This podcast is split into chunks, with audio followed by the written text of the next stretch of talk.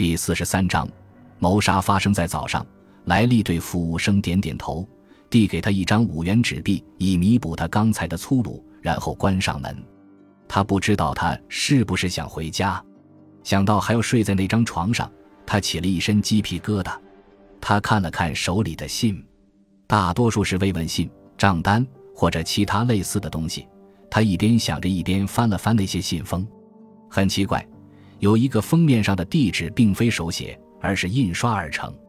他在一张安乐椅上坐下，把信封拆开，一看之下，他脸色苍白，呼吸变得粗重起来。尊敬的参议员，你付了五千块钱让我杀了你老婆，但是你没有告诉我你是个大人物，是个参议员。当时我觉得你大概是一个过得不如意的大傻瓜，否则我会要更多的钱。我做了所有你让我做的事，完全照你说的做了。现在我想让你再给我点钞票。要不然我就给警察局写信，把一切统统说出去。在银元餐厅后门有一个垃圾箱，你用信封再包上五千块钱扔到里面，否则警察就会收到我的信。难以置信，他读完了信以后想，接着他又读了一遍，他的气息越来越急。哦，我的上帝，他说道。哦，那天晚上马克思睡得不好，时不时的惊醒。刚睡着了几分钟，就一下子醒过来。温福德的案子塞满了他的脑子。半夜里，他坐起来读报纸。他看到了对凶手的说法。这些报纸一致要求尽快逮捕凶手，因为死的是深受大众喜爱的参议员夫人。看到这里，马克思一点也不觉得奇怪。在一个宁静的、高档的社区会发生这样的事情，这是骇人听闻的。报纸暗示。如果警察不马上抓住凶手的话，会有更多的源源不断的人头落地，比法国大革命时期滚落的还多。很明显，报界正打算不借铸断头台的帮助来砍掉一些脑袋。马克思想，怪不得局长好像热锅上的蚂蚁。早上七点钟，他起了床；八点钟的时候，他已经回到了温福德的房子里。马克思到的时候。那位当班的年轻警察正在把黄色的隔离胶带拉下来。早，探长，局长说不用再拉隔离胶带了。我也这样想，马克思说。不过我还想进去看一次。他被带进正门，然后在整幢房子里走了一遍，查了每一扇门、每一扇窗，都上了插销。没有钥匙，绝对不可能进来，除非砸碎玻璃窗。但是如果这样做的话，警报就会响起来。有钥匙的人里面，参议员整天都待在州议会大厦。对奥顿夫人的体格和力量来说，不经过一番激烈的搏斗，不在双方身上同时留下淤青伤痕，就轻而易举地饿死赛琳娜，那是不可能的。如果奥顿夫人把钥匙给了凶手，他的动机又是什么？最明显的动机就是他爱上了温福德，并且想要嫁给他。不过，只要赛琳娜活着，就不可能实现。温福德显然不会愿意在谋求联邦参议员之前，被一场离婚弄糟他的政治形象。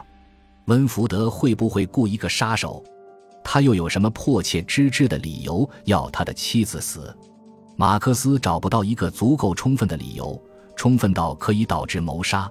单单赛琳娜的外貌对他就是政治上的注意，哪怕赛琳娜只有他自己的一半美貌，他的思忖被麦凯打断了。麦凯冲进房间，一脸的兴奋。他们说：“你可能在这里。”他说：“我弄到了，至少是所有可以找到的。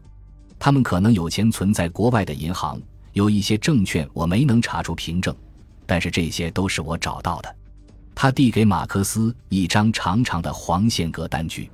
马克思很仔细地看，单据上列着参议员和奥顿夫人的支票账户、储蓄账户、储蓄凭证。货币市场账户和证券凭证，塞琳娜只有一个存着六百三十二元四角五分的支票账户。列在最后的统计结果显示，参议员有不到两百万美元的资产，而奥顿夫人的资产总和超过了七百万。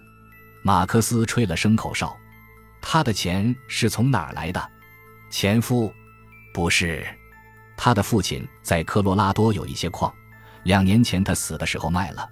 奥顿和他的兄弟平分了，他还继承了一些地，以及在丹佛闹市区的一座楼，他从地和楼里收取租金。我猜想，在下一次大萧条期，他不会再接脚卖铅笔。马克思说，然后对着麦开脸上的表情哈哈大笑。对于这个年轻人来说，卖铅笔和经济萧条是难以想象的。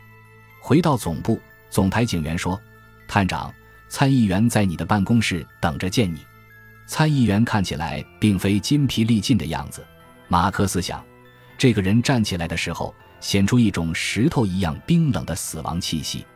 他脸色灰白，双眼下面都是深紫色，一边脸颊上有一个红印子，很明显。他在剃须的时候刮伤了自己。马克思招呼他坐下，参议员跌坐到桌前的椅子里，就像再也不能坚持多站一秒钟了。我有什么可以帮你？马克思说。简直难以置信，温福德说着，把信扔在了桌上。我的妻子被谋杀了，现在我居然被勒索。马克思看到信封上参议员的名字和地址用的是印出来的字母，他慢慢的取出那张信纸。捏着他的一小脚开始读，他看了看面前的这个脸色苍白、全身颤抖的男人，接着又读了一遍信。谁是你知道我？他问。我一点也没有头绪。温福德说：“显然有人在利用我现在的局面勒索我，除非你马上找到凶手，否则我会成为任何一个混蛋的理想的敲诈对象。只要他看得懂报纸或者电视新闻。”当然，信封不便于印刷，但是关于这封信你怎么看？是别人干的，对吗？当然是指这封信，那不是我知道的事情。我会把信送去实验室。马克思说：“你能想到什么人会写这种信给你？根本想不出来。”银元餐厅，你熟吗？熟，是一个刷了银色漆的老货车车厢改造的，在橡树街上。店里能做出镇上最好的烧烤，立法机关的人时不时的会去那里吃饭。马克思笑了，对，我也去过几次。为什么你认为这封信的真正目的是为了向你要钱？为什么信里没有规定你给钱的时间或者时限？温福德摊了摊手，我一点头绪也没有。所有我知道的就是，我希望凶手被抓住，这场噩梦可以过去。我们正在全力以赴。马克思说：“这样说会让这个男人稍稍好受一点。”参议员走了，马克思带着信直接去了实验室。“是你昨天要走的东西里面的？”阿拉贝拉问，双手在绿色的工作衣上蹭了蹭，接过了信。“是前天。”他说，“我等着。”他拿着信去了旁边一个房间，似乎过了很长时间他才回来。他没有带着信。怎么样？马克思抢先问道。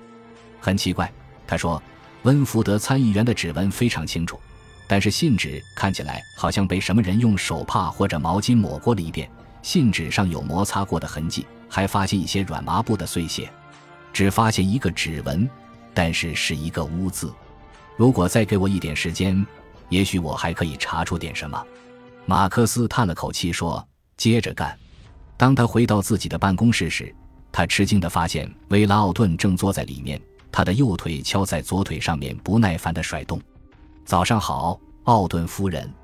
他打了个招呼，倚坐在办公桌的一角。你找到了什么嫌疑人没有？他开口说话了。他微微露出了笑容。也许吧。他说到现在还没有确定的东西。我希望你们警局派人来守卫我的家。他说，如果有人仅仅为了好玩，不停的要到锁了门窗的房子里面去杀人的话。那么我要向你们寻求保护。你知道我一个人住，为了好玩，还有什么原因？没有任何东西被偷被抢。关于派警察守卫的事情，你要和我们局长谈。马克思告诉他，我猜他会对你说，现在我们警力不足。不过他会向你保证，会有一个巡警定时开车经过你家来巡逻。这还不行，探长。现在的问题是我受了惊吓。我觉得我纳了那么多税，难道不应该得到一点小小的保护？看起来他确实吓得不轻，否则他就是一个非常出色的演员，正努力打消别人对他的怀疑。我们会尽力而为，奥顿夫人。他站了起来。他一出办公室，马克思就给麦凯打电话，派人跟踪威拉奥顿。我想要知道他去的所有地方，他见的所有人，特别是见温福德。如果我们的人可以足够接近他而不被发现，听听他对温福德说了什么。如果两个人见面的话。感谢您的收听，喜欢别忘了订阅加关注，主页有更多精彩内容。